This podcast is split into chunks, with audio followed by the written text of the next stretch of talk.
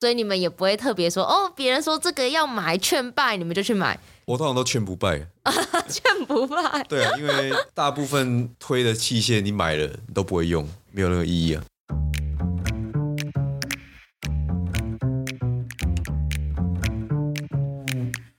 Hello，欢迎来到山水户外，什么都可以聊的户外平台。这里是户外人说说，在 CIC 进来之前，ACA 已经在台湾有十年的传播，可是这传播的效果其实并不明显，至少在溪谷界并没有被广为人知的，影响力也没有到很大。那你觉得主要的原因是什么啊？就系统而言的话，ACA 美式系统它的创办地、诞生地在犹他州，犹他州是一个沙漠，那你就知道沙漠地形跟欧洲这种山高水急、对，白水恐怖的地方，或是台湾这种山高水急的地方，他一开始对行进还有技术的需求就会不太一样，观念也会不太一样。有水跟没水其实就是西降的关键，不然就只有只剩高度了嘛，对不对？对，有水跟没水会影响到你设置支点的方位，你这个支点台风过后还会不会在？嗯哼，哦，你都要需要去思考。还有，如果队员出包的时候，他能不能在即刻的去处理这个问题？还有你的视野、你的回收、磨绳，各种各种的，常常都在讲这些问题。 ACA 这个协会在台湾不太适用，是吗？呃，它的技术点比较偏向，它跟溯溪的方式会比较接近一点，因为它毕竟还是溪降的壳嘛。譬如说，我们讲先锋好了，先锋的话，溯溪都是抛绳，以前传统根本就没有绳带的观念，整包百米绳直接给它甩下去，溪谷看不到底一样照样甩下去。对，啊这是传统三月的做是法。ACA 教学课纲里面基本上也是用抛绳为主，所以会造成一个问题：当你看不到底的时候，你怎么处理？我不确定绳子有没有到底啊，对，那是不是变成说我一定要先锋锤出去过某个 over，我才能看到它有没有到底？是那没有到底怎么办？我之后只能用无线电或哨音跟上面呼救，然后请他下放我。它跟溯溪的差别会在于说，溯溪传统系里面是没有可释放系统的，哦，那 AC 里面有，因为它毕竟还是溪降系统，所以它可以从上面做下放，把先锋放下去是，的动作。我看了这么多的溪降意外，对，其实所有的问题都会回归到支点的问题。支点这个观念在 AC 里面并没有被强调，并没有被这么专业化的去教学。光颜值学、对这一块就几乎没有什么人在教，很少了。i c o Pro 有教，对 i c o Pro 其实他们的教科书做做的非常好，每个系统有它自己的特色。那 CIC 进来以后，它改变了很多的操作模式。举一个最简单的例子，先锋下放这个观念，对， CIC 的先锋都是用下放的，百分之九十。为什么？因为我先锋下放的时候，一先锋已经被确保，对二先锋放到底的时候，绳子是不是也自动到底了？是，不用再调绳长了，嗯干净。对， OK，所以你先锋一定不会出问题。嗯跟我传统整包百米绳抛下去，好，假设我到底，然后下面又刚好是水流，嗯我是不是整头绳在那边卷？卷，对，或者是没有到底，没有到底就惨了嘛，就是对我在处理嘛，还有很多很多啊，三年前引进来这个系统，一引进来的时候你就知道了，马上就去考这个证照嘛。呃，我是第一批，对第一批的话，基本上加山的时候是邀请这个圈内原本就有在玩西将，有很多西将经验的人。第一届会是算是实力上，算是阵容上，算是比较嗯比较坚强的一个一体啊。对，整体而言，所以你是 M two 考过之后，你又再继续实习，一路一路这样当到盖的，花了多久的时间呢、啊一般如果你要拿到 guide，可能大概需要七年的时间。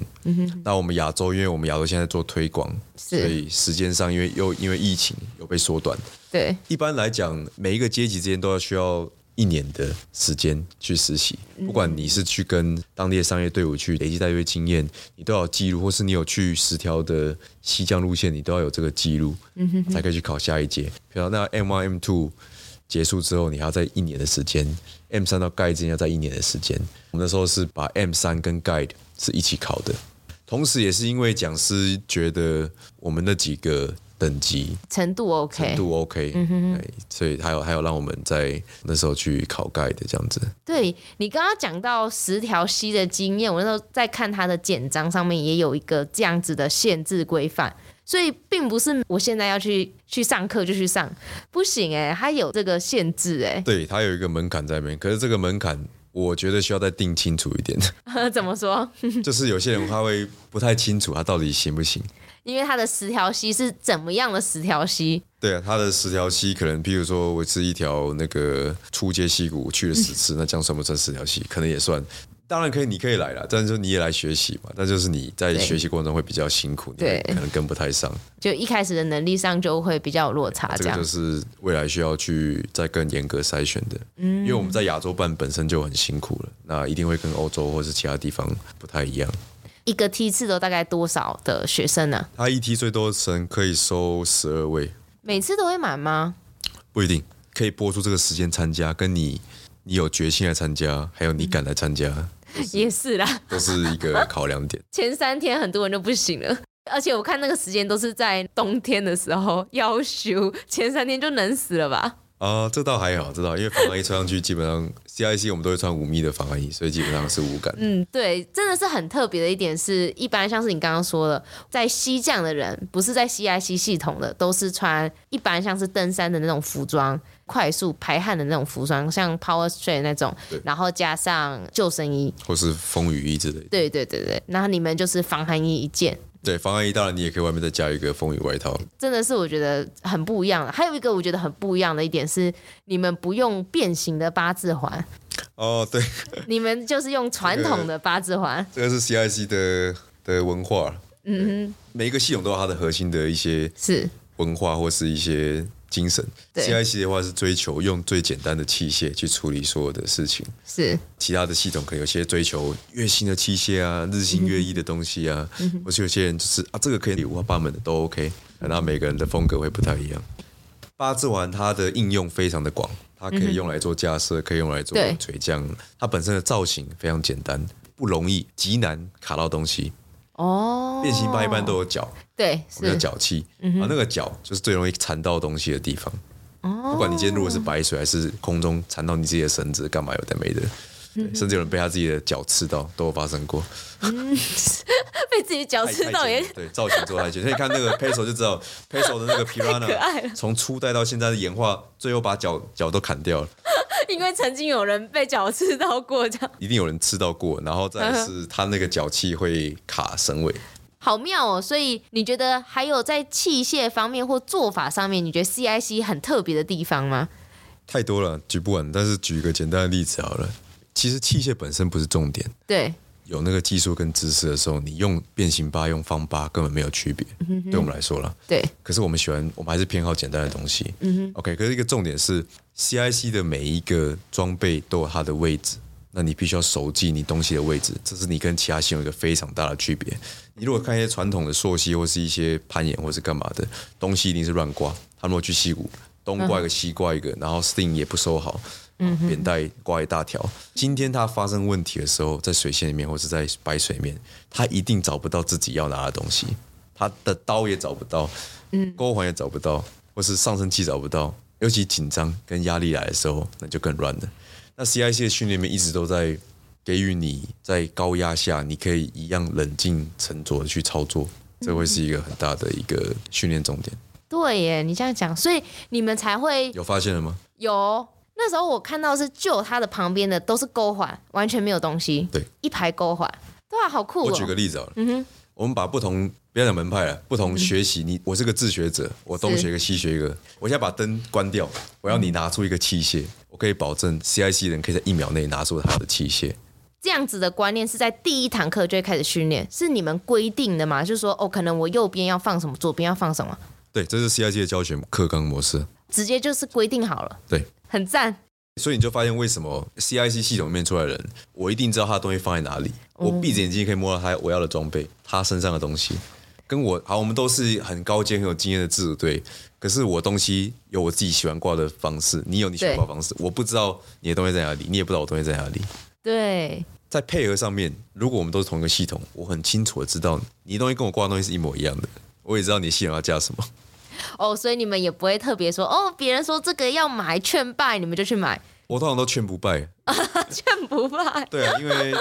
大部分推的器械你买了你都不会用，没有任何意义啊。买了这个器械你就要会用，而且是要很清楚知道你为什么要买它。啊，可是很多的自学者看到这个装备很很炫，很吸引，就立刻买，东买西买，东买西买。可是到最后什么都不会用，紧张的时候，你只会剩下你平常千练万练的那一招而已。今天一直觉得哇，好酷哦，CIC 好酷哦。 啊，没有没有， 我们的风格而已。这几个月，这几个月嘛，应该说就这个月 的事情，私事就很多。那你怎么去看待这样子的事情呢？这个是一个敏感的话题，可对是这个值得聊。嗯哼，我们可以发现，在三四年前，所有的西谷玩家，没有人会选择先锋自我下方，或是下方先锋，对，所以这些操作模式都是因为受到 CIC 的影响，所以去有样学样效仿出来的。所有传统的西武玩家一定是选择抛绳，或是把百米绳整包甩下去，连绳带都没有甩下去都有可能，但是绝对不会做自我下放的动作。这个涉及到很多问题，很多的玩家可能是金钱或是他时间上没办法来好好的训练，网络上有什么就学什么，很多这种心态嘛，这没有问题。可是他学了以后，他没有专精，他不理解为什么要这样做，然后就贸然的把这个他不熟悉的技术用在实战里面。对， OK，所以你可以看到这几次今年跟去年的事件都有一样的影子，都是做自我下放的动作。他们没有想到的问题是，当你一旦开始做自我下放的时候，你是跟系统连在一起的，对，你已经不是你习惯的单绳状态，你其实是双绳。可是你身上有什么器械是可以自救在双绳状态下的，让你很方便操作的，或是你对双绳的观念有多少？这是一个非常值得思考的问题。然后这跟教学者有关系，没有问题，教学很 OK，你只要教你觉得对的东西就 OK。可是当你教了一个你还不够理解他的问题的时候，你也没有告知学员说，呃，这个有哪些潜在风险，有哪些地方是不可以用这个，它是专门为什么用的。讲自我下放就好了，自我下放这个东西，你如果譬如说我下一个那个是一个六十米的瀑布，对，你要自我下放下六十米瀑布，你需要有对骨一百二十米，是可是你身上会带一百二十米的绳子吗？很难啊。对光是然后一再来百就很重 了。对，再来他他是毒将嘛，毒将本身不一定是个问题，毒将的问题只是你的选择比较少，不一定是错的，他只要可以承接他的风险就可以了。那你要不要接受，你就要自己先想清楚。那这位难者他选择用自我下放，这东西很明显不是来自于传统的观念，这一定是网络学到或是哪里学到的东西。问题点在于自我下放下主瀑这观念从哪里来的？你会选择自我下放下六十米瀑布吗？那你在中间卡住的时候，你有没有能力去自救？对，所以我都会劝我的学员，我正在初阶课程里面根本不教自我下放这个东西。自我下放这个系统、这个模式，在 CIC 里面以前是 M 三才做教学，它是近年来才被从 M 三移到 M two 来教学的，所以你就知道这技术有它的风险在，不是不好，这技术非常、非常方便，可是呃，学习者并没有理解，并没有透彻，他们还没有经过正确的训练。我不是说 CIC 训练才是对的，可是你不管从哪里学都 OK，可是你要理解它的这个系统，你要透彻它，才可以拿去实战用嘛， 不然你风险就很大。他不了解这个系统会有什么样的问题，他没有想过他会有深藏不足的问题。是去年那个七重天那个事情，最后一个人选择自我下放，他没有想清楚自我下放会把他陷入的一个状态是什么。好，我们假如说他就是中间因为不明原因卡住对嗯了，他现在选择上升回去，他有哪些器械可以可以上升回去？他平常熟悉的器械，溯溪熟悉就是 U 马嗯对哦那类的，他好像是咬单绳的，可是我现在是双双绳绳状态，对那我现在只不是剩下普鲁士绳可以使用？可是你平常有经过这些训练吗？对不对对嗯耶，然后再来是自我下放，如果你下去的是水、那个水线好了，对自我下放适不适合自我下放下水 线？自我下放在教学里面原本的目的其实是为了接近中继点，对然后一个短距离的接近，嗯，外面的中继点，因为我们 CIC 的点位都会打在外面，这跟其他系统会有很大的区别。对这也是你刚刚想问的，我们跟那个美式系统有什么很大的区别？嗯，对，因为我们有水水线的问题、水域的问题，然后再来说你自我下放，你看不到底，你选择自我下放，结果下面好死不死是那个深潭，或是有激流、有白水，那你会不会有问题？对啊你，可能会有很大的问题， 对不对？教学者有责任义务告知学员哪些情况下不能使用自我下放，还有自我下放原本的目的是什么。自学者有责任搞清楚这个系统，再拿去实战使用。是我没有反对自学者，对你刚刚有讲到一个点，也是我这次有学到，就是你们打的一些点，呃，所要架设的地方都是可以看到所有情况下的。它不是绝对，嗯，可是会是最理想的地方。对，对，因为有些户型它可能就是不适合这样做。可是如果可以的话，一般传统来讲，如果我溯溪是不是找一个树就开始成是这样了？没错，所以我会遇到什么问题？我会遇到 edge，我看不到底，是我看不到垂降人员过一定的距离之后，我就看不到他的状况。他出包的时候，我无法立刻知道他的问题是什么，嗯我也不知道我现在是要做拖拉，还是要做下方，还是要还是要怎么样帮他。对，对不对？他是头发卡住还是什么？那你在做 guiding，我们一讲 guiding 这个事情，我在 guiding 客人或是 guiding 新手队友的时候，我会遇到很大的问题，很大的困扰。这时候我只能依赖无线电跟哨音。可你怎么确定能够保证的无线电跟哨音永远都能够顺畅的沟通，是能够听得到？所以是不是最简单的状态？我的 guide 或是架设者，如果是挂在有非常好视线的，我可以全视角去看他的时候，我可以立刻的知道他的问题是什么，我也知道立刻我要做什么事情来帮他。嗯，好，再来是我的点既然都已经在外面的，那我回收上是不是也可以一定会看得比到，一定会嗯比上面还要对顺畅嘛？是是对不对是？然后即使我回收卡住，我也知道我卡在哪里，对因为什么事情卡住。没错，这也是这是我学到很大的一个点。那如果你对嗯不是这样操作，你就会用一些其他的五花八门的方式是，像美式的做法，你可能会延长扁带过眼角，嗯或是做一些很奇怪的东西、哦，那 然后导致后面更多的问题。这个以后我再跟你分享一些美国的西江意外，嗯，对，其实你都可以看出来跟系统有很大的关系。登山像你说的，登山也有独攀嘛，登山它也会有自主团。在西藏的自主团，你是有什么样的看法呢？对于这一点，就是网络上面朋友网友揪一揪一起去西藏的话，首先，我哦这是这也是一个很敏感的话题，每个话题都很敏嗯感， 什么话题都很敏感只，要我讲出来就会很敏感。对，什么都很敏感。对我不能随便讲话。这个我回归到我刚才跟你聊的 guiding，guiding 中文翻过来就是引导、指导或是领导。对，很多人以为 guiding 只适用于商业向导、商业西江向导应该要具备的能力。嗯，其实 guiding 适用所有的状态。嗯，你就想一下，我们两个今天出去玩，我邀你去西江，我跟你能力不一样，我比你有经验，你是菜鸟，你只你只降过一条溪而已。一你不会架设，二你垂降不太行，可能什么都不太会。这时候是不是我在 guiding 你？ 对，只是我没有跟你收费而已。是今天你不管出包或干嘛的，我们两个是一个 team，我是不是也要处理你的问题？不然我也我也出不去，我也不可以把你丢包在溪谷里面嘛。所以自主队跟商业队，不管是哪一个队，都一定要有 guiding，都一定会有 guiding。嗯，只是有经验者带没有经验者的状态，还有有没有收费的状态。最近也越来越多新手啊，想要开始玩溪降。那你有什么样子的路线，或者是哪几条溪，你觉得还蛮推荐给大家的？这个这也是很尴尬的点啊。新手里面有有老手嘛，对，对不对？那他是什么样网络自学者嘛，还是什么？对不对？我只能这样讲，他跟溯溪、跟玩水或是爬山可能不太一样。是溪降是一个技术领域、技术门槛。当你的技术有疑虑，你觉得你没有把握的时候，你就不要出发。像这次的上岸者，他很明显是对这路线没有做功课，不了解路线，对然，后就出发了，那就出事了。嗯，所以你去了，即使他可能网络上从来没有人在这边出事过，我去就出事了，那就是我可能没有把它没有评准估备好，对，对，所以你说新手，我会说我都不推荐，我会建议你跟一个老手，我没有说叫你参加商业团，我希望你是有有经验的人愿意带着你。去西谷，那前提是这个有经验人，他他没有要跟你收费，他就是只是朋友立场跟你出去玩，他愿意，那 OK 啊，他愿意把你 One Piece 带回来，OK 啊。既然你要玩这个技术领域，你就有责任一，你有一个工具人愿意一直带你老 手；好二，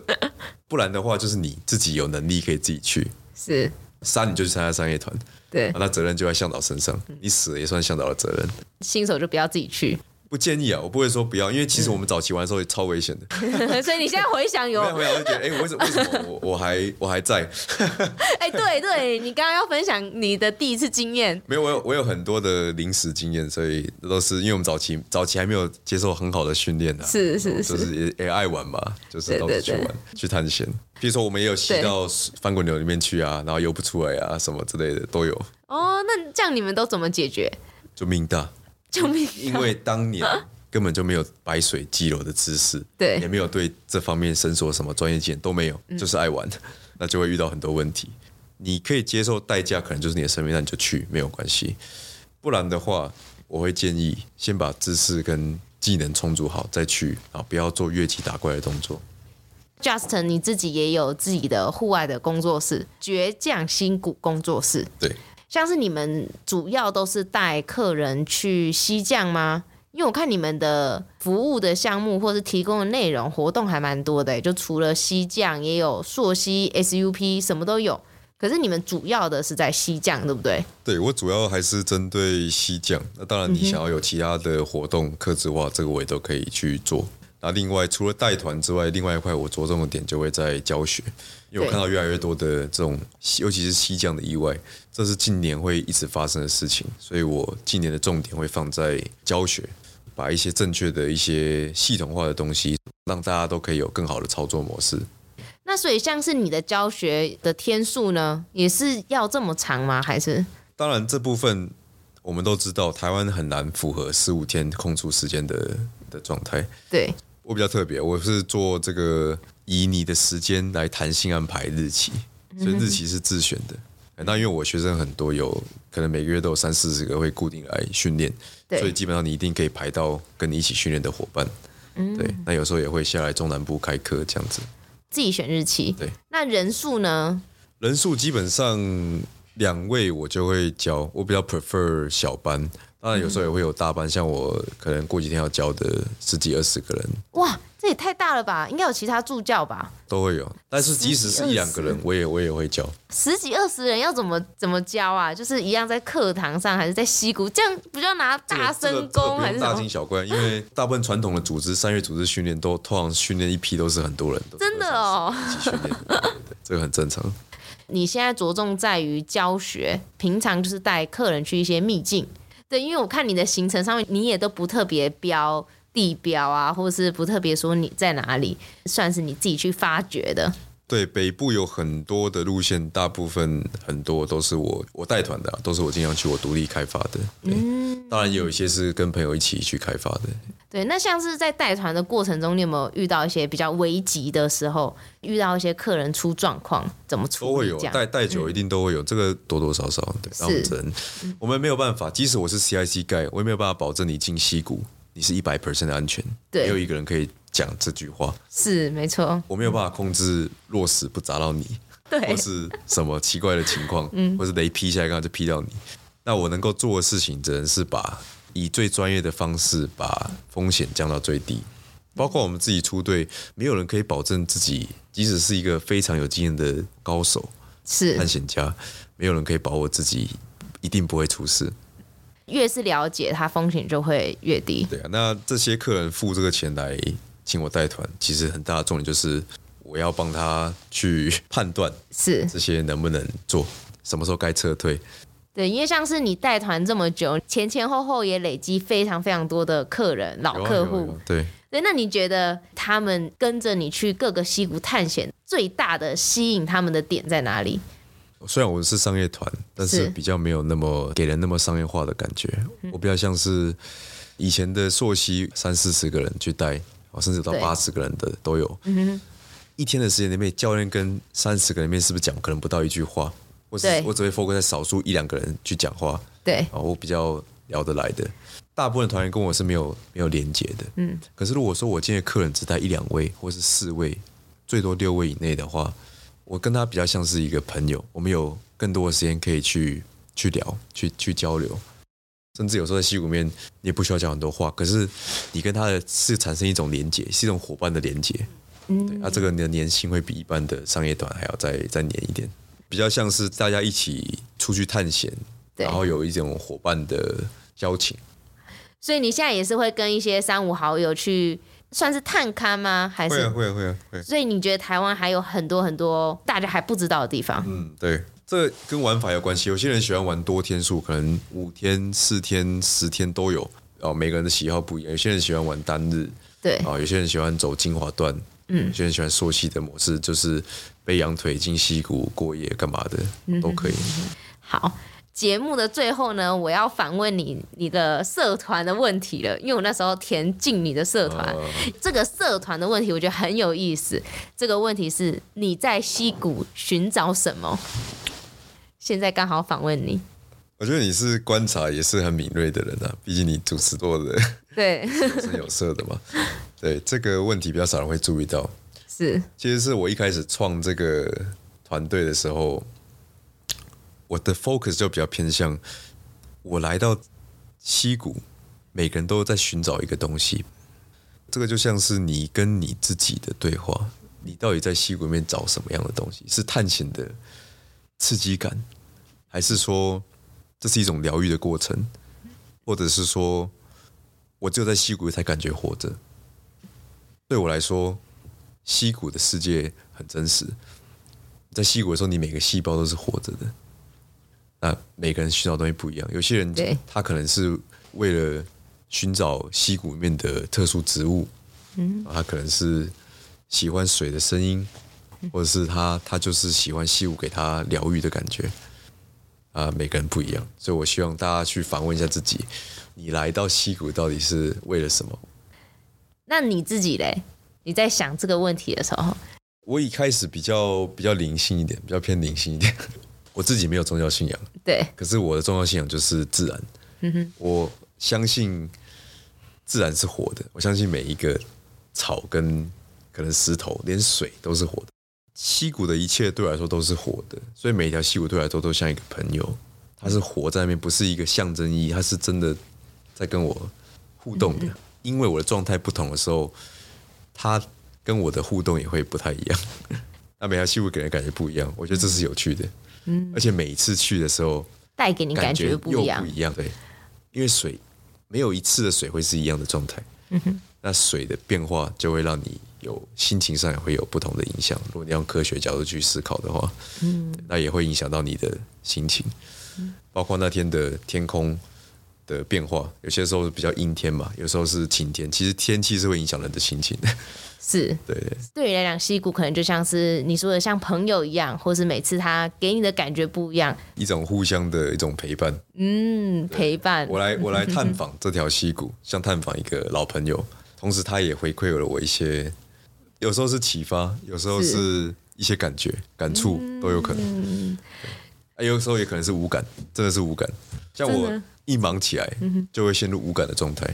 对，所以就像是你一开始说的，静溪谷有时候真的要静心，有时候自己也很难把心静下来。对，哇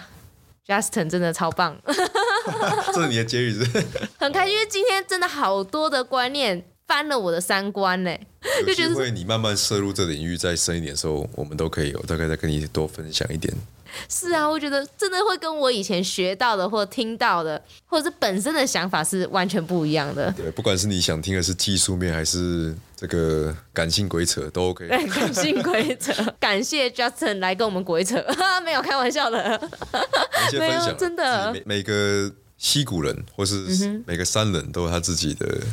对对山跟溪的一些感触啊，是一些是嗯分是享，而已。这集就真的超级感谢 Justin 来跟我们分享。Justin 他的 Facebook 有社团 Just 就是一样 Just，Ken y 对，倔强溪谷工作室。对，那在 IG 啊，或者是 Facebook 社团都可以搜寻到。那以前是写倔强秘境铺将，对对对对对，没错。那 Justin，你有要补充的吗？我觉得这期应该是分享的还蛮蛮对啊，很多啊，我就觉得天哪，这个内容我要怎么分解一？些单元再来再来分享，好，那就非常感谢 Justin，谢谢谢你，你谢谢谢谢，拜拜好，拜拜。